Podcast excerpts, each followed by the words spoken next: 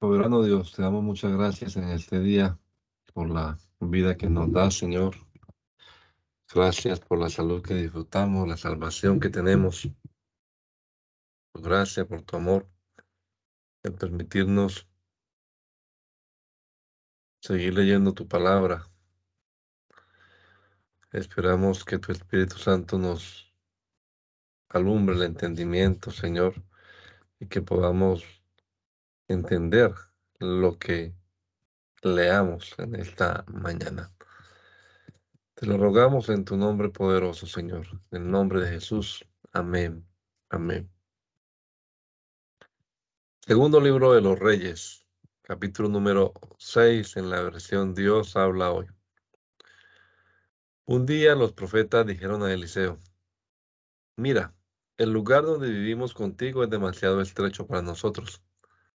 Permítenos ir al río Jordán y tomar cada uno de nosotros un tronco para construir allí un lugar donde vivir.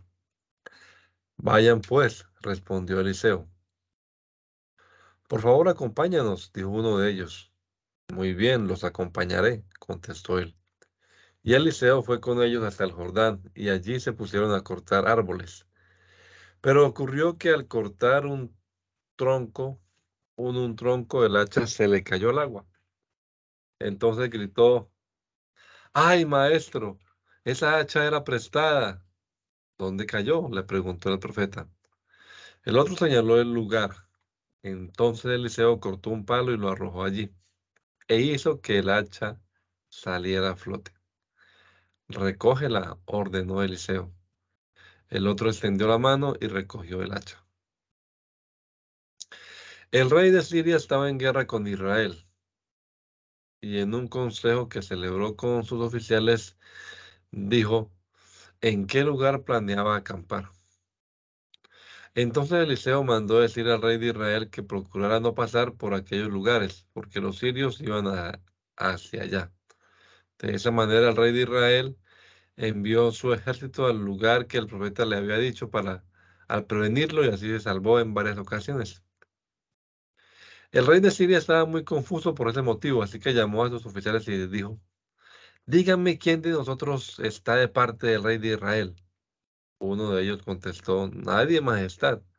Pero Eliseo, el profeta que está en Israel, le hace saber al rey todo lo que su majestad dice, incluso en la intimidad de su dormitorio.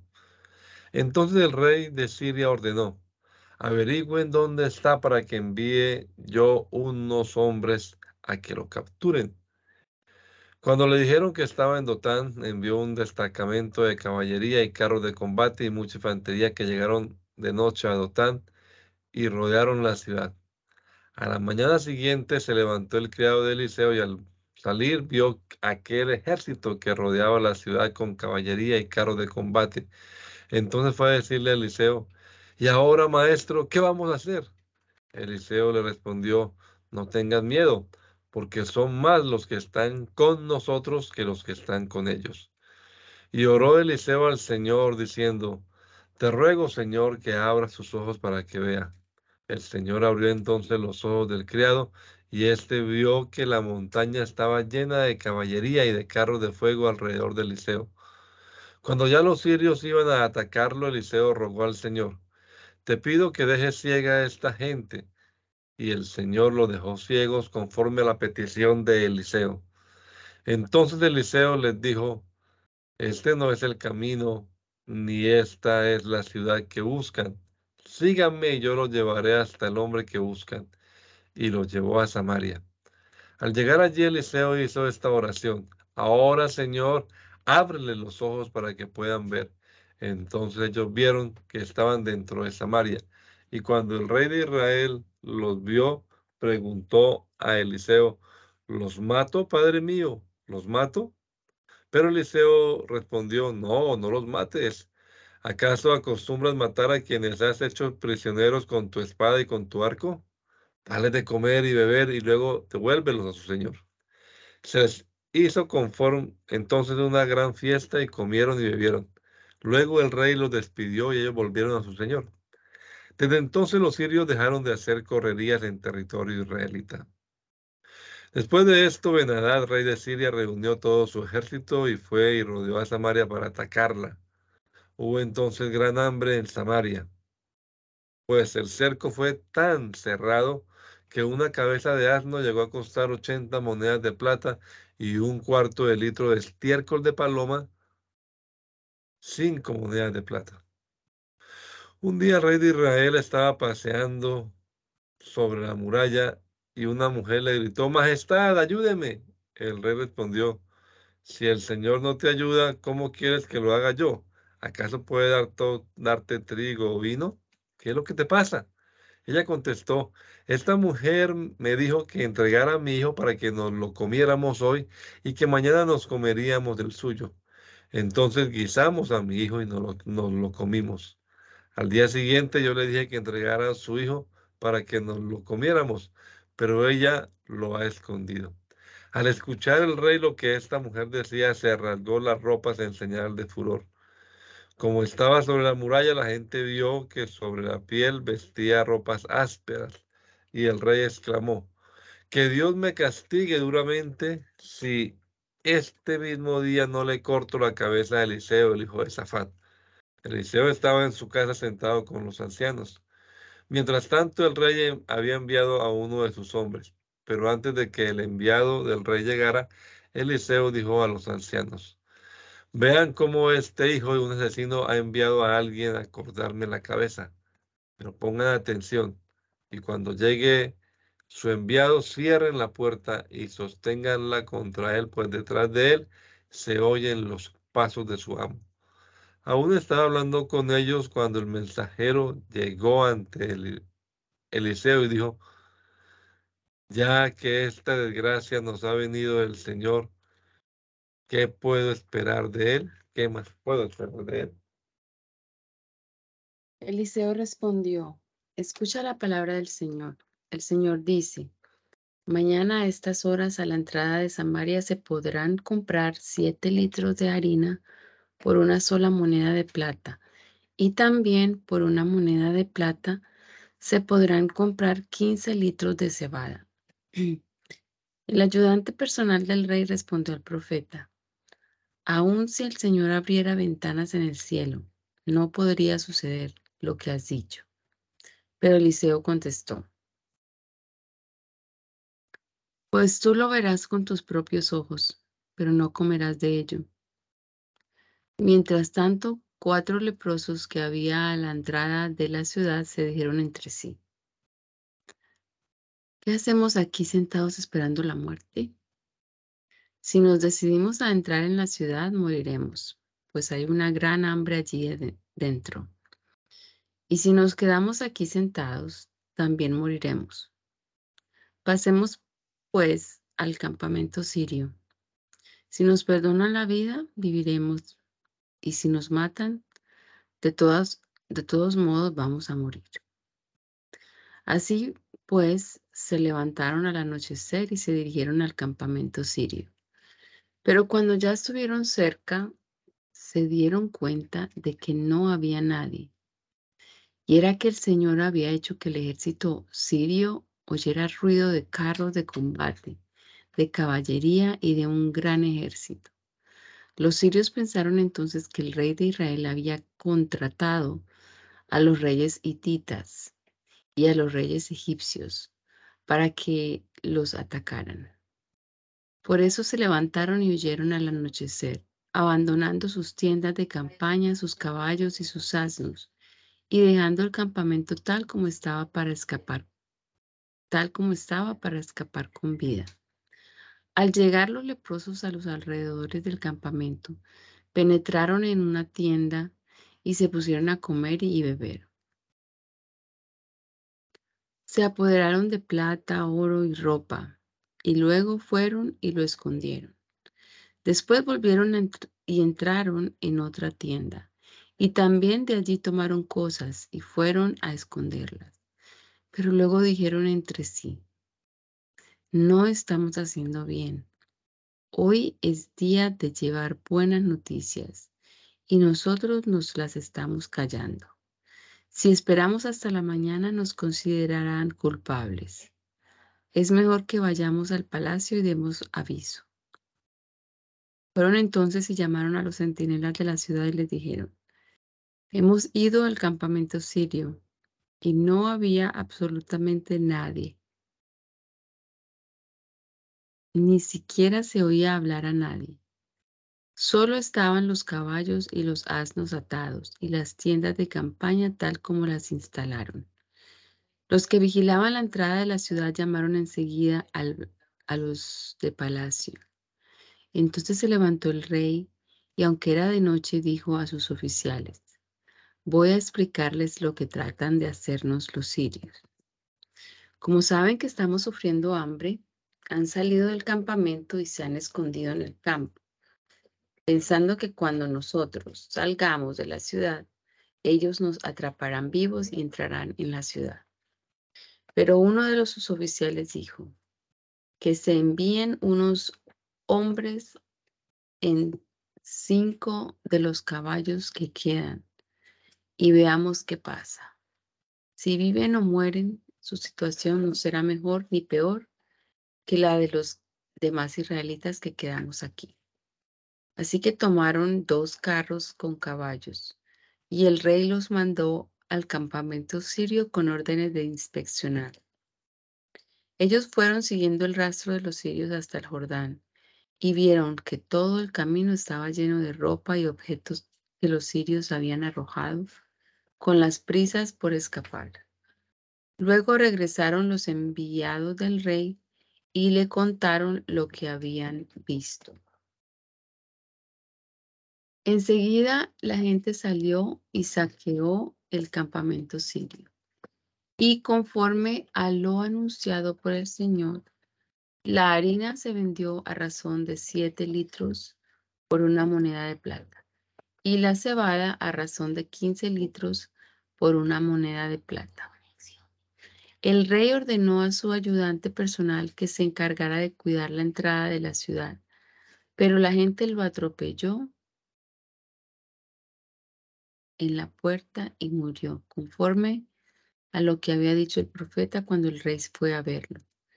Ocurrió pues lo que el profeta había anunciado al rey cuando le dijo que a la entrada de Samaria se comprarían siete litros de harina o quince litros de cebada con una sola moneda de plata. El oficial había respondido al profeta que, aún Aún si el Señor abriera ventanas en el cielo, no podría suceder aquello. Eliseo, por su parte, le había contestado que lo vería con sus propios ojos, pero no comería de ello. En efecto, así sucedió, porque la gente lo atropelló a la entrada de la ciudad y murió.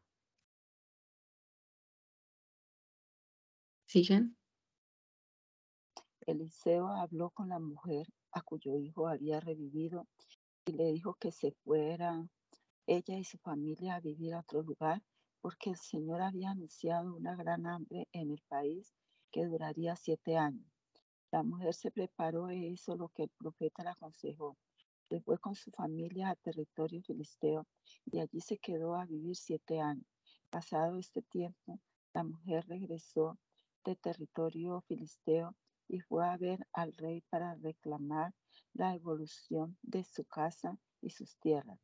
El rey estaba hablando con Geasí, el criado del profeta Eliseo, pues le había pedido que le contara todas las maravillas que Eliseo había realizado. Y en el momento en que Geasí le estaba contando al rey cómo Eliseo había revivido al hijo de una mujer llegó esta a reclamar al rey su casa y sus tierras. Entonces así dijo al rey,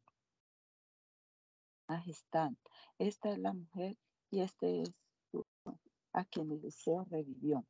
El rey hizo preguntas a la mujer y ella le contó su historia. Después el rey ordenó a un oficial de su confianza que se encargara de que fueran devueltas a la mujer todas sus propiedades y todo lo que habían producido sus tierras desde que había salido del país hasta aquel momento. Después Eliseo fue a Damasco. En aquel tiempo estaba enfermo Ben el rey de Siria, y le dijeron que había llegado el profeta. Entonces el rey, entonces dijo el rey a Hazael, toma un regalo y vete a ver al profeta. Pídele que consulte al Señor para saber si sobreviviré viviré a esta enfermedad. Hazael fue a ver al profeta y le llevó regalos de los mejores productos de Damasco, cargados en 40 camellos. Cuando llegó ante él, le dijo, Benadad, rey de Siria, quien te ve como un padre, me envía a preguntarte si sobrevivirá a esa enfermedad. Eliseo le respondió, ve y dile que sobrevivirá a su enfermedad, aunque el Señor me ha hecho saber que de todos modos va a morir. Pronto Eliseo se quedó mirando fijamente a Saed, que hizo que éste se sintiera incómodo. Luego el profeta se echó a llorar y Asael le preguntó, ¿por qué llora mi señor? Eliseo respondió, porque sé que vas a causarle daño a los israelitas, pues vas a prender fuego a sus fortalezas, a matar a filo de espada a sus jóvenes, a asesinar a sus pequeñuelos y abrirles el vientre a las mujeres embarazadas. Asael contestó, pero si yo no soy más que un pobre perro, ¿cómo podría hacer tal cosa? Y Eliseo respondió, el Señor me ha hecho saber que tú vas a ser rey de Siria. Asael se despidió de Eliseo y se presentó ante su soberano, quien le preguntó, ¿qué te ha dicho Eliseo? Asael contestó, me ha dicho que vas a sobrevivir a tu enfermedad. Pero al día siguiente Asael fue y tomó una manta y luego de empaparla de agua, se la puso al rey sobre la cara y el rey murió. Después de esto, Asael reinó en su lugar. En el quinto año del reinado de Joram, hijo de Ahab en Israel, Joram, hijo de Josafat, comenzó a reinar en Judá. Tenía 32 años cuando comenzó a reinar y reinó en Jerusalén ocho años, pero siguió los pasos de los reyes de Israel y de la descendencia de Ahab, pues su mujer era de la descendencia de Ahab, así que sus hechos fueron malos a los ojos del Señor. Pero el Señor no quiso destruir a Judá por consideración a su siervo David, a quien prometió que siempre tendría ante él una lámpara encendida. Durante el reinado de Joram, Edom se rebeló contra el dominio de Judá y nombró su propio rey. Entonces Joram se dirigió a Sair con todos sus carros de combate y durante la noche se levantaron él y los capitanes de los carros de combate y atacaron a los edomitas que los habían rodeado y los hicieron huir. Pero Edom logró hacerse independiente de Judá hasta el presente. También en aquel tiempo se hizo independiente la ciudad de Limnah. El resto de la historia de Joram y de todo lo que hizo está escrito en el libro de las crónicas de los reyes de Judá. Cuando Joram murió, lo enterraron con sus padres en la ciudad de David. Después reinó en su lugar su hijo Ocosía. En el año 12 del reinado de Joram, hijo de Abab, de Israel, Ocosía, hijo de Joram, rey de Judá, comenzó a reinar. Tenía 22 años cuando empezó a reinar y reinó en Jerusalén un año. Su madre se llamaba Talía y era descendiente de Omri, rey de Israel. Josías siguió los pasos de Ahab y su dinastía y por causa de sus relaciones familiares con la casa de Ahab, sus hechos fueron malos a los ojos del Señor. Josías se alió con Joram, hijo de Ahab, para pelear en Ramot de Galaad contra Hazael, rey de Siria. Pero los sirios hirieron a Joram y éste regresó a Jezreel para curarse de las heridas que le habían hecho los sirios en Ramot durante el combate contra Asael, rey de Siria. Entonces, como Joram estaba enfermo, Josías fue a Jezreel a visitarlo.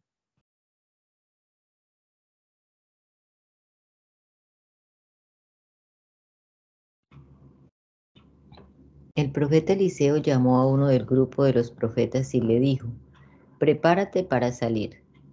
Toma este recipiente con aceite y ve a Ramón de Galaad. Cuando llegues allá, ve en busca de Jehú, hijo de Josafat y nieto de Nimsi. Entra en donde él se encuentre, apártalo de sus compañeros y llévalo a otra habitación. Toma entonces el recipiente con aceite y derrámalo sobre su cabeza diciendo, así dice el Señor, yo te consagro como rey de Israel. Abre luego la puerta y huye sin detenerte. El joven profeta fue a Ramón de Galaad y cuando llegó allí encontró reunidos a los capitanes del ejército. Entonces dijo, tengo algo que comunicar a mi capitán. ¿A cuál de todos nosotros? respondió Jehú. A usted, mi capitán, contestó el profeta. Enseguida Jehú se levantó y entró en la habitación. Entonces el profeta derramó el aceite sobre su cabeza y le anunció, el Señor Dios de Israel dice, yo te consagro como rey de Israel mi pueblo. Tú acabarás con la descendencia de Ahab, tu amo, y así vengarás la sangre de mis profetas y de todos mis siervos, derramada por Jezabel. Toda la familia de Ahab será destruida. Acabaré con todos sus varones en Israel y ninguno quedará con vida. Voy a hacer con la descendencia de Ahab, lo mismo que hice con la de Jeroboán, hijo de Nabat, y con la de Baasá, hijo de Ahías. En cuanto a Jezabel, se la comerán los perros en el campo de Jezreel, y no habrá quien la entierre. Dicho esto, el profeta abrió la puerta y huyó. Y cuando Jehú fue a reunirse con los oficiales de su amo, estos le preguntaron, ¿qué pasa? ¿Para qué ha venido a verte ese loco? Pues ustedes lo conocen y conocen también su modo de hablar, dijo Jehú. No nos engañes, contestaron ellos. Vamos, cuéntanoslo todo. Entonces Jehú le respondió, pues me dijo lo siguiente, así dice el Señor, yo te consagro como rey de Israel. Al momento cada uno de ellos tomó su capa y la tendió a sus pies sobre los escalones. Luego tomaron el cuerno de carnero y gritaron, Jehú es el rey. Jehú, hijo de Josafat y nieto de Nimsi, conspiró contra Joram. Joram, que había estado con todos los de Israel defendiendo Ramot de Galaad del ataque de Hazael, rey de Asiria, había vuelto a Jezreel para curarse de las heridas que le habían hecho los sirios en el combate contra Hazael. Jehú dijo entonces a sus compañeros que si en verdad querían que él fuera su rey, no permitieran que nadie saliera de la ciudad para dar la noticia a Jezreel. Luego montó en su carro de combate y se fue a Jezreel, donde Joram estaba en cama. También Ocosías, rey de Judá, había ido a visitar a Joram. Cuando el centinela que estaba en la torre de Jezreel vio acercarse el grupo de Jehú, gritó, viene gente. Entonces Joram ordenó, manden a su encuentro un hombre a caballo para que les pregunte si vienen en son de paz. El jinete fue al encuentro de Jehú y le dijo, el rey manda preguntar si vienen en son de paz. Jehú le contestó, eso no es asunto tuyo, ponte ahí detrás de mí. Entonces el centinela informó, el mensajero ha llegado hasta ellos, pero no se le ve regresar. Al momento envió el rey otro hombre a caballo, el cual llegó a ellos y dijo, el rey manda preguntar si vienen en son de paz. Jehú respondió, eso no es asunto tuyo, ponte ahí detrás de mí. El centinela informó de nuevo, el otro ha llegado también hasta ellos, pero no se le ve regresar y parece que quien conduce el carro es Jehú, el nieto de Nimsi, porque lo conduce como un loco, conforme a su manera de ser. Entonces Joram ordenó, enganchen mi carro de combate.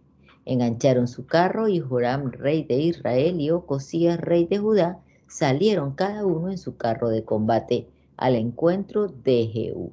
Lo encontraron en la propiedad de Nabot de Jezreel y al ver Jorán a Jehú, le dijo, ¿vienes en son de paz, Jehú?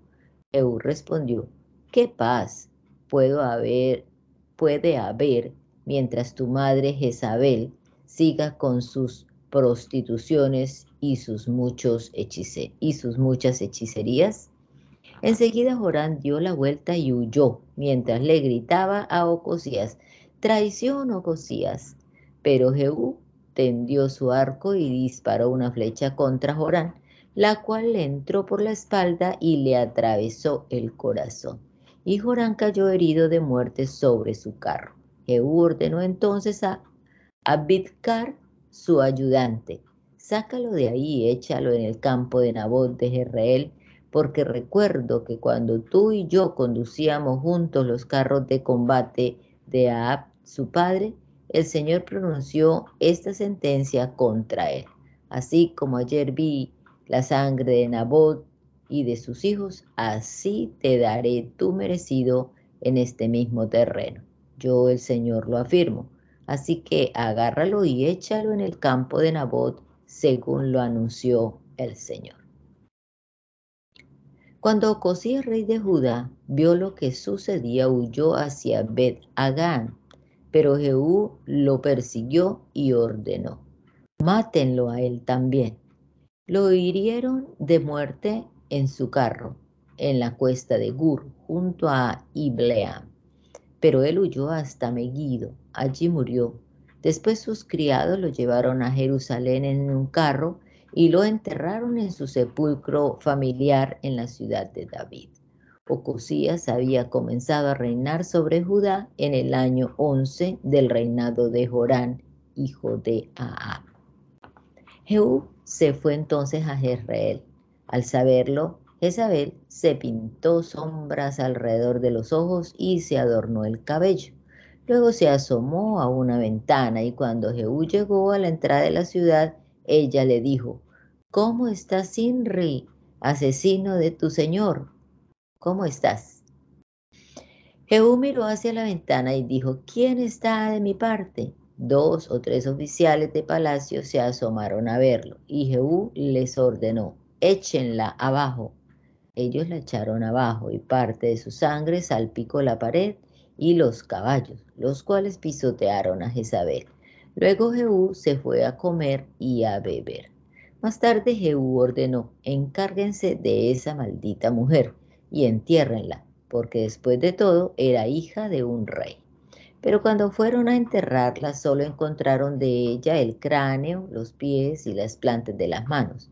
Entonces regresaron a comunicárselo a Jehú y Jehú comentó, ya el Señor había dicho por medio de su siervo Elías, el de Tisbé, que los perros se comerían el cuerpo de Jezabel en el campo de Jezrael y que su cadáver quedaría esparcido como estiércol sobre el terreno del campo de Jezreel hasta el punto de que nadie podría reconocer sus restos. Ahab tenía 70 hijos en Samaria, así que Jehú escribió cartas a las autoridades de la ciudad, a los ancianos y a los tutores de los hijos de Ahab, en las que decían, puesto que ustedes tienen consigo a los hijos de su Señor, así como sus caballos y sus carros de combate, su plaza fuerte y sus armas, cuando esta carta llegue a ustedes, Escojan el, al mejor y el más apto de los hijos de su Señor, póngalo en el trono de su Padre y luchen por la casa de su Señor. Eso les causó mucho miedo, dijeron. Si dos reyes no pudieron resistir frente a él, ¿cómo vamos a resistir nosotros?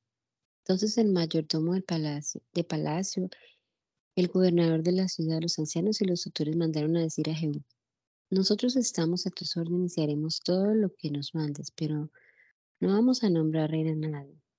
Haz lo que te parezca mejor. Segunda vez les escribió Jehú diciéndoles, si ustedes están de mi parte y quieren obedecer mis órdenes, tomen las cabezas de los hijos de su Señor y mañana a esta hora vengan a verme a Jezreel.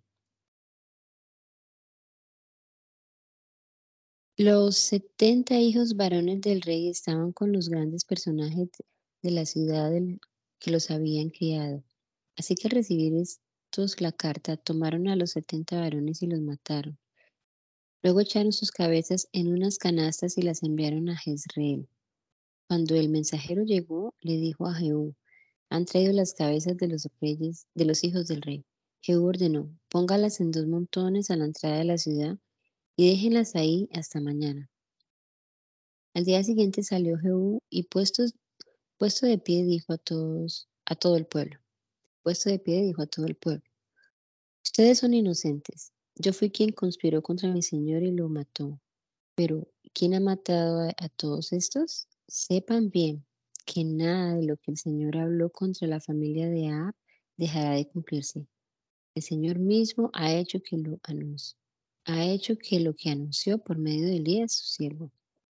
Y Jehú dio muerte en Jezreel al resto de la familia de Ab, a todos los hombres importantes y amigos íntimos, y a sus sacerdotes. No dejó a nadie con vida. Después se dirigió a Samaria y en el camino llegó a Bet de los pastores, donde encontró a los hermanos de Ocosías, rey de Judá. Jehú les preguntó, ¿quiénes son ustedes? Ellos les respondieron, somos hermanos de Ocosías y hemos venido a saludar a los hijos del rey y a los hijos de la reina. Entonces Jehú ordenó a sus seguidores, atrápenlos vivos. Los seguidores de Jehú los atraparon vivos y los degollaron junto al pozo de Bet-Eker de los pastores. Eran cuarenta y dos hombres y no dejaron a ninguno de ellos con vida. Cuando Jehú se fue de allí, se encontró con Jonabab, hijo de Ricab, que había ido a verlo. Jehú lo saludó y le dijo, ¿son buenas tus intenciones hacia mí como, los, como son las mías hacia ti? Así es, respondió Jonadab. En ese caso, dame la mano, dijo Jehú. Jonadab le dio la mano y Jehú lo hizo subir con él a su carro, diciéndole, acompáñame y verás mi celo por el Señor.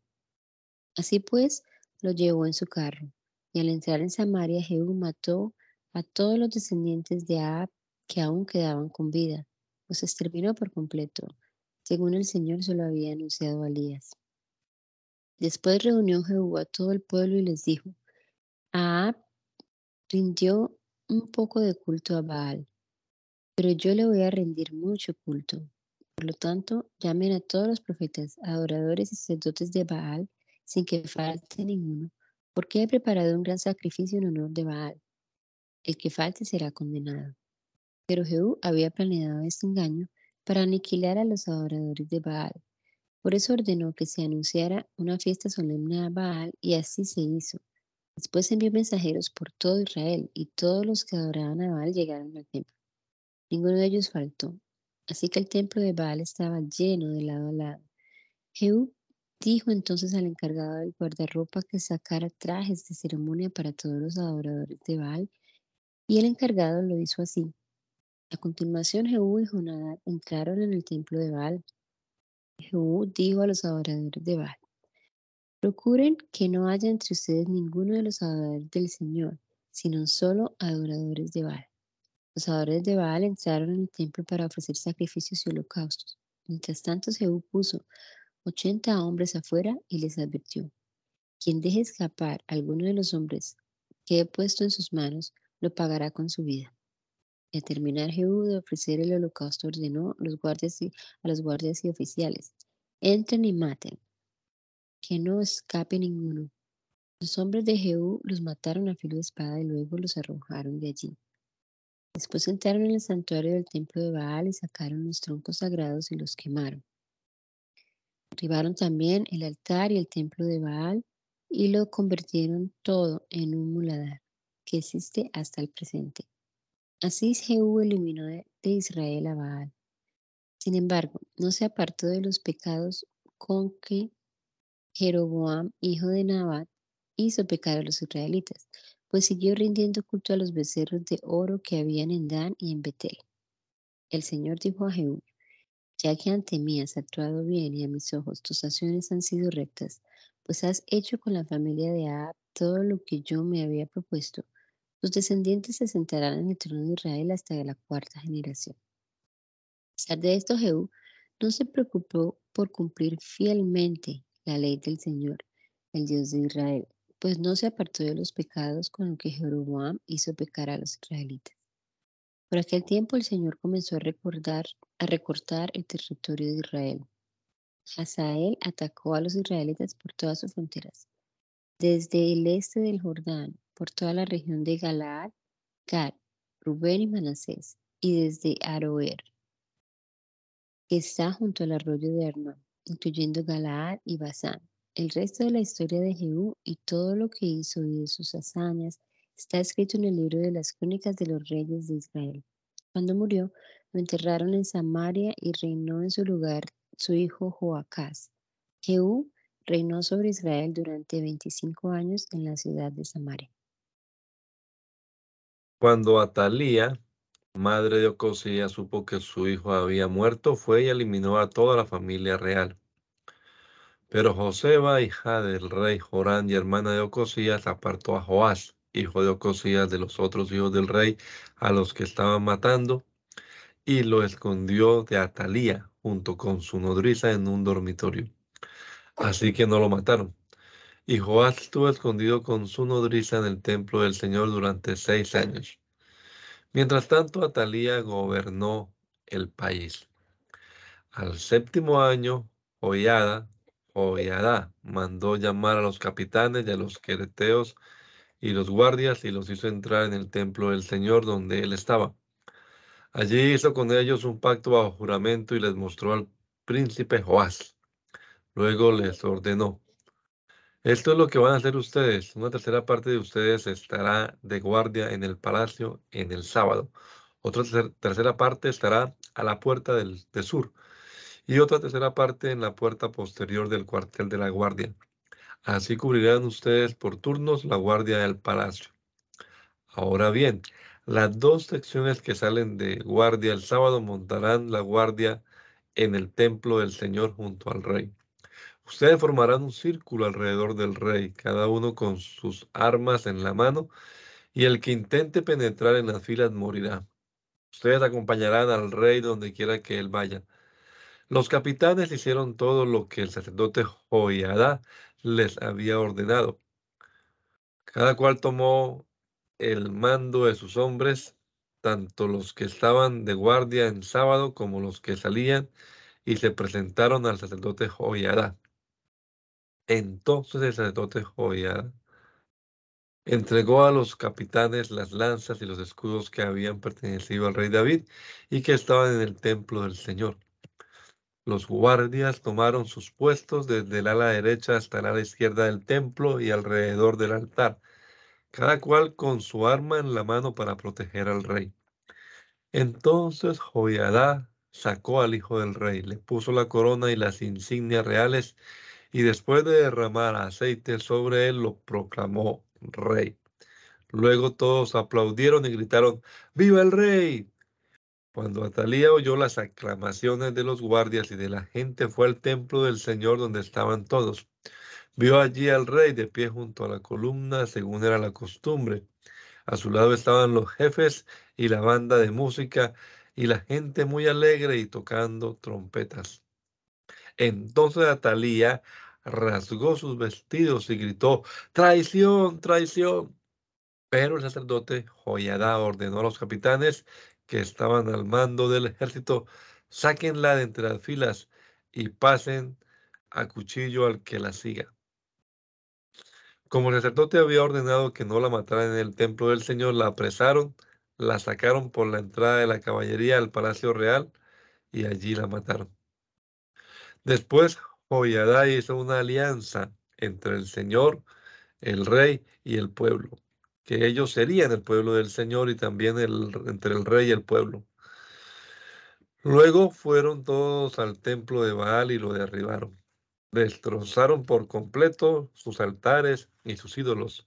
En cuanto a Matán, el sacerdote de Baal, lo degollaron ante los altares. A continuación, el sacerdote puso una guardia en el templo del Señor. Luego tomó a los capitanes, a los quereteos, a los guardias y a toda la gente, y juntos acompañaron al rey desde el templo del Señor hasta el palacio real, entrando por la puerta de la guardia. Joás se sentó en el trono y todo el pueblo se alegró. Y como Atalía había muerto a filo de espada en el palacio real, la ciudad quedó tranquila. Joás tenía siete años cuando comenzó a reinar lo cual sucedió en el séptimo año del reinado de Jehú. Y reinó en Jerusalén, durante 40 años. Su madre se llamaba Sibía, Sibía y era de Berseba. Los hechos de Joás fueron rectos a los ojos del Señor, porque lo habían educado Joiada, el sacerdote. Sin embargo, no se quitaron los santuarios paganos en los que el pueblo seguía ofreciendo sacrificios y quemaba incienso. Un día, Joás dijo a los sacerdotes, recojan ustedes todo el dinero de las ofrendas que, que se traigan al templo del Señor, tanto la cuota que debe pagar cada persona como el total de las ofrendas voluntarias que cada uno traiga al templo del Señor. Pídanselo a los administradores del tesoro para que se hagan todas las reparaciones necesarias en el templo. Pero llegó el año 23 del reinado de Joás y los sacerdotes aún no habían reparado el templo. Entonces el rey Joás llamó al sacerdote Joiada y a los otros sacerdotes y les dijo, ¿por qué no han reparado ustedes el templo? De ahora en adelante no recibirán más dinero de los administradores del tesoro, y el que tengan deberán entregarlo para la reparación del templo. Los sacerdotes estuvieron de acuerdo en no recibir más dinero de la gente y en no tener a su cargo la reparación del templo.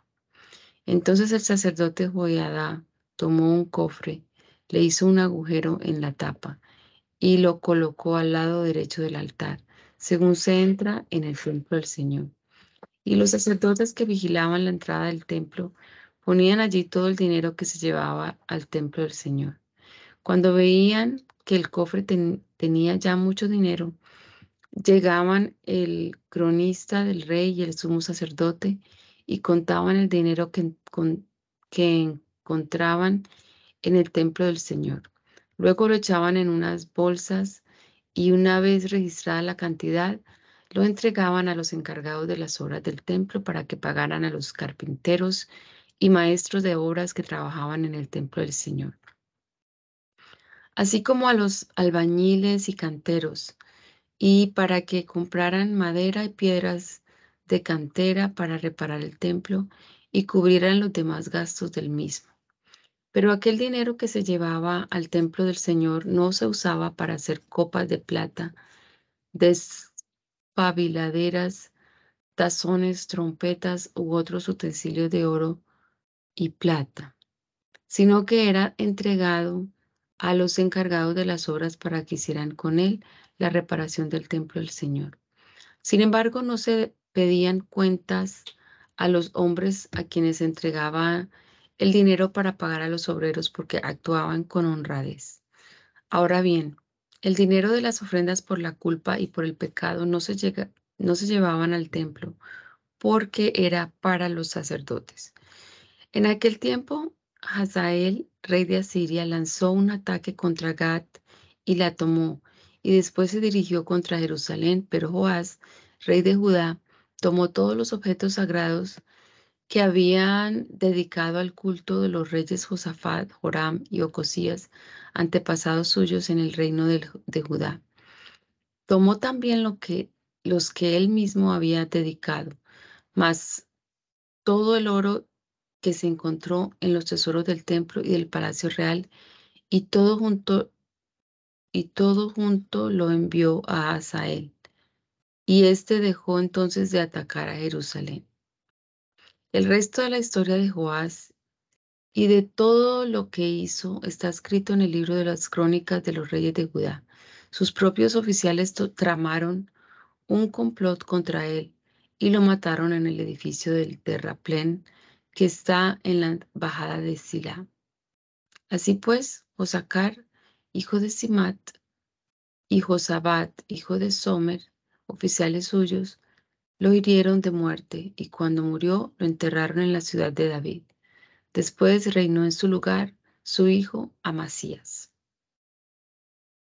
En el año 23 del reinado de Joás, hijo de Ocosías, en Judá, Joacás, hijo de Jehú, comenzó a reinar en Israel y reinó en Samaria durante 17 años. Pero sus hechos fueron malos a los ojos del Señor, pues cometió los mismos pecados con que Jeroboam, hijo de Nabal, hizo pecar a Israel sin apartarse de ellos. Por lo tanto, se encendió la ira del Señor contra Israel y por mucho tiempo los entregó en manos de Hazael, rey de Siria, y de ben su hijo. Entonces Joacás oró al Señor y el Señor atendió su oración porque había visto de qué manera el rey de Siria oprimía a los israelitas. Y dio el Señor a Israel un libertador y así los israelitas se libraron del poder de Siria y volvieron a vivir tranquilos en sus casas como antes.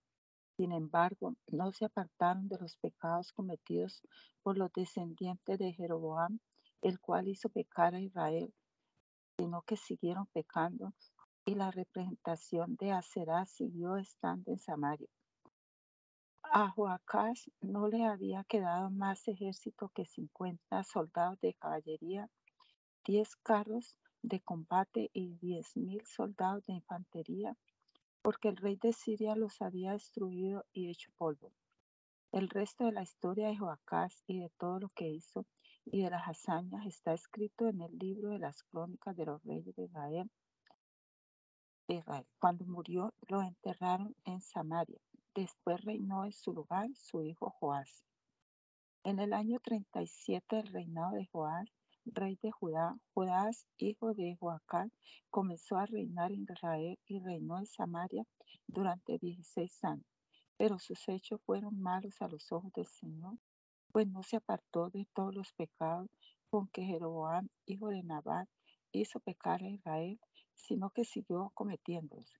El resto de la historia de Joás y de todo lo que hizo y de sus hazañas y de cómo luchó contra Amasías, rey de Judá, está escrito en el libro de las crónicas de los reyes en Israel.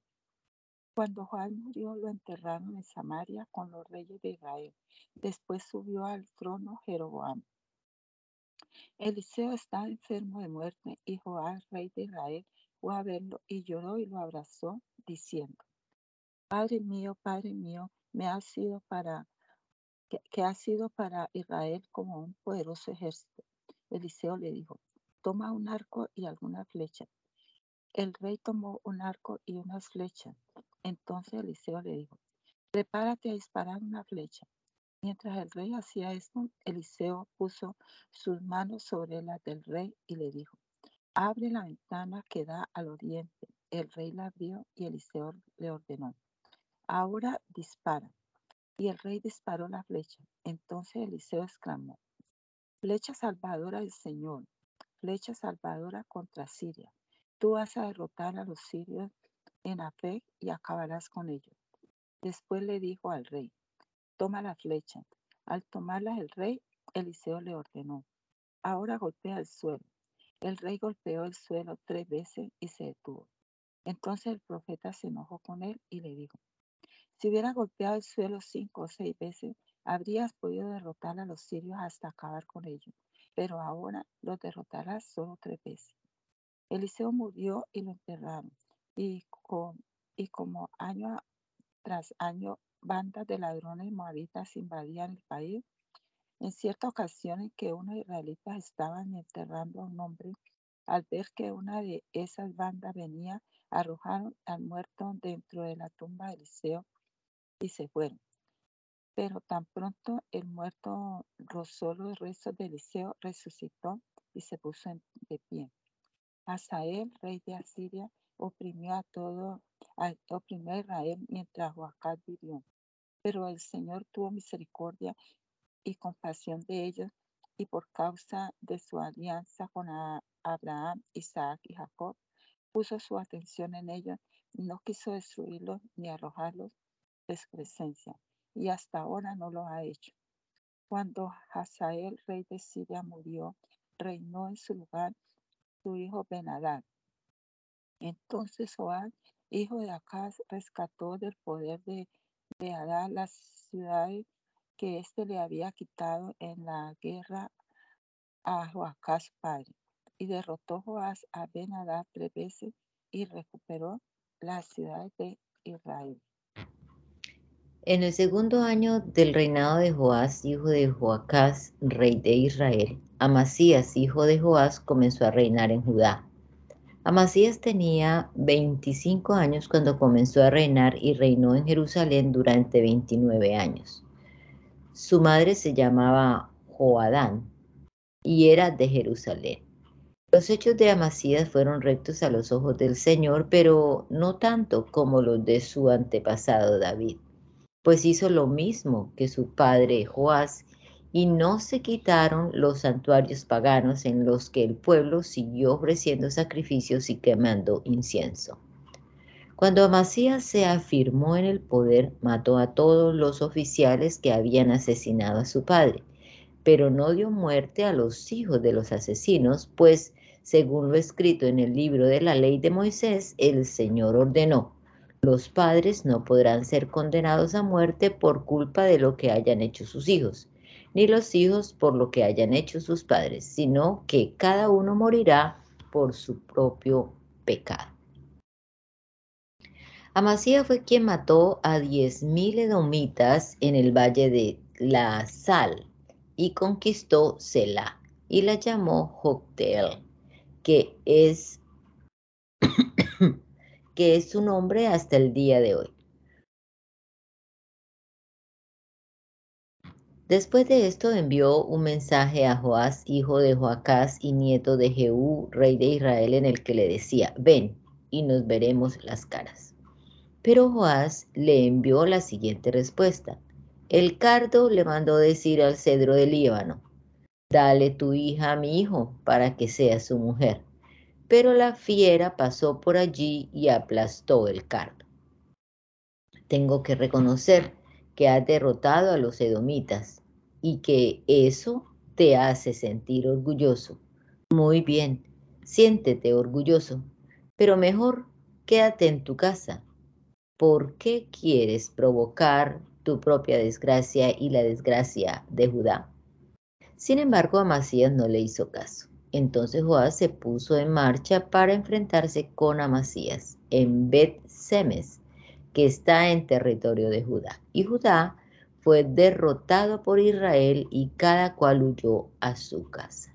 Joás, rey de Israel, hizo prisionero en Bet-Semes a Amasías, rey de Judá, y luego se dirigió a Jerusalén, en cuyo muro abrió una brecha de 180 metros, desde la puerta de Efraín hasta la puerta de la esquina. Además, se apoderó, de todo el oro y la plata y de todos los objetos que había en el templo del Señor y en los tesoros del palacio real. Y después de tomar a algunas personas como rehenes, regresó a Samaria. El resto de la historia de Joás y de lo que hizo, así como de sus hazañas y de la guerra que tuvo con Amasías, rey de Judá, está escrito en el libro de los reyes de Israel. Cuando murió, lo enterraron en Samaria junto con los reyes de Israel. Después reinó en su lugar su hijo Jeroboam. Amasías, hijo de Joás, reinó. Em, Amasías, hijo de Joás, rey de Judá, vivió aún 15 años después de la muerte de Joás, hijo de Joacás y rey de Israel. El resto de la historia de Amasías está escrito en el libro de las crónicas de los reyes de Judá en Jerusalén se había conspirado contra Masías, el cual huyó a Laquis, pero lo persiguieron hasta esa ciudad y allí le dieron muerte. Luego lo llevaron sobre un caballo y lo enterraron en Jerusalén con sus antepasados en la ciudad de David. Entonces todo el pueblo de Judá tomó a Azarías y lo hicieron rey en, lugar de su padre Amasías. Azarías tenía entonces 16 años y él fue quien, después de la muerte de su padre, construyó la ciudad de Elat y la recuperó para Judá.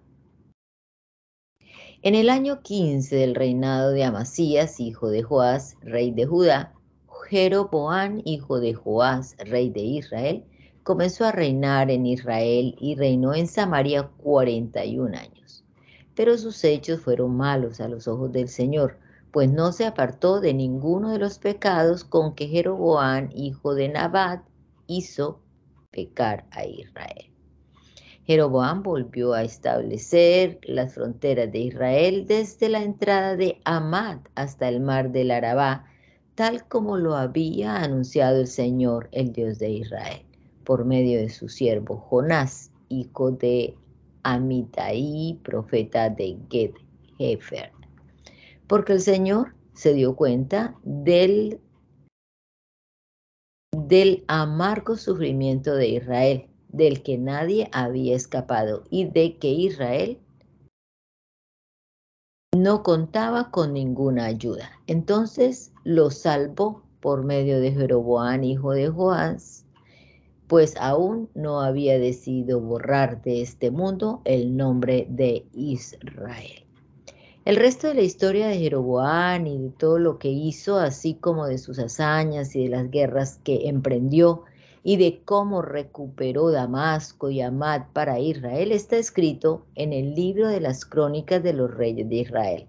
Cuando Jeroboam murió, lo enterraron con los reyes de Israel. Después reinó en su lugar su hijo Zacarías. En el año 27 del reinado de Jeroboam, rey de Israel, comenzó a reinar Azarías, hijo de Amasías, rey de Judá. Tenía 16 años cuando comenzó a reinar y reinó en Jerusalén 52 años. Su madre se llamaba Ecolías y era de Jerusalén.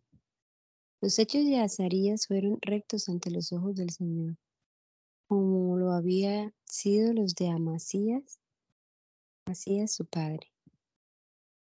Sin embargo, no se quitaron los santuarios paganos, donde la gente todavía ofrecía sacrificios y quemaba incienso. Señor castigó al rey con lepra hasta el día en que murió.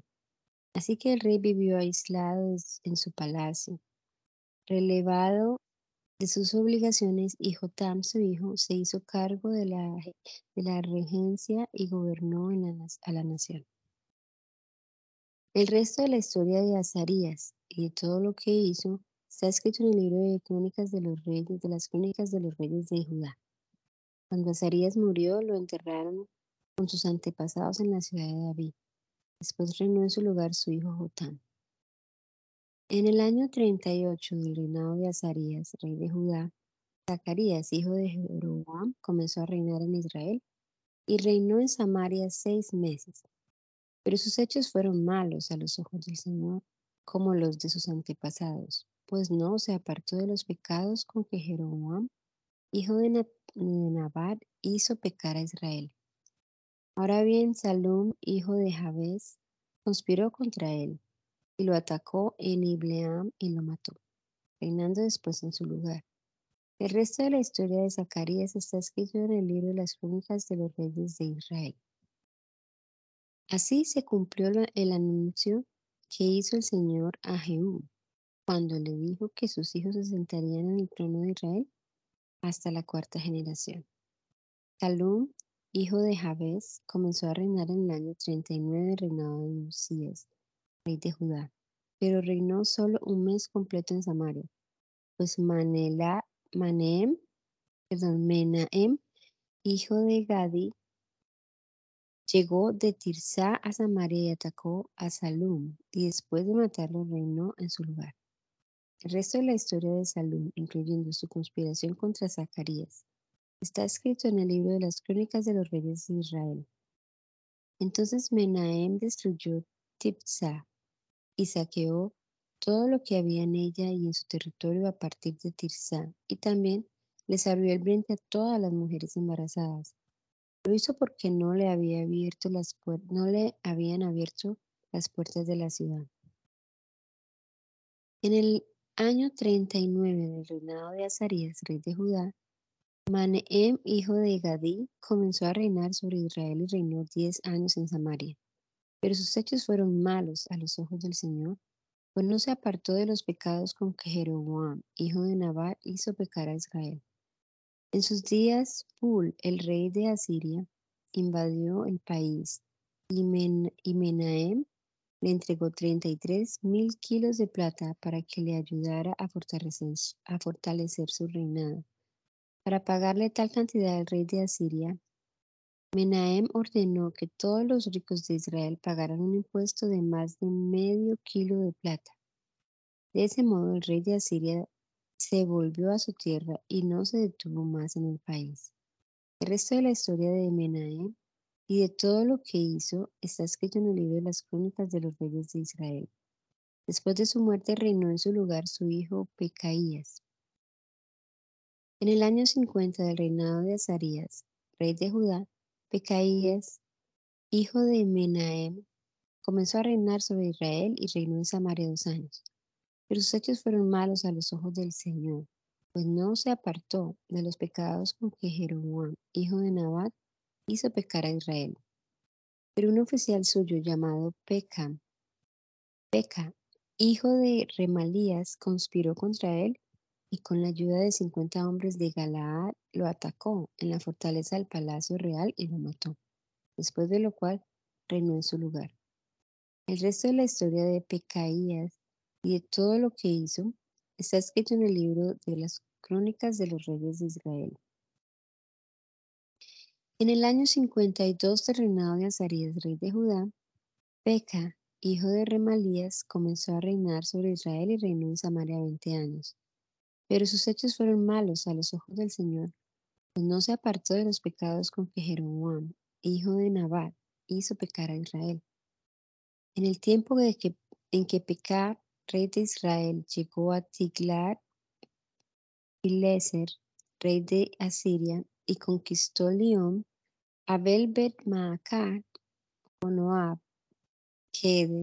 Azor, Galaad, Galilea y toda la región de Neftalí, y a sus habitantes los llevó cautivo a Asiria. Entonces Oseas, hijo de Elá, conspiró contra Peca, contra Peca, hijo de Remalías, y lo atacó y lo mató. De esa manera, llegó a reinar en su lugar en el año 20, del reinado de Jotam, hijo de Osías. El resto de la historia de Peca y de todo lo que hizo está escrito en el libro de las crónicas de los reyes de Israel.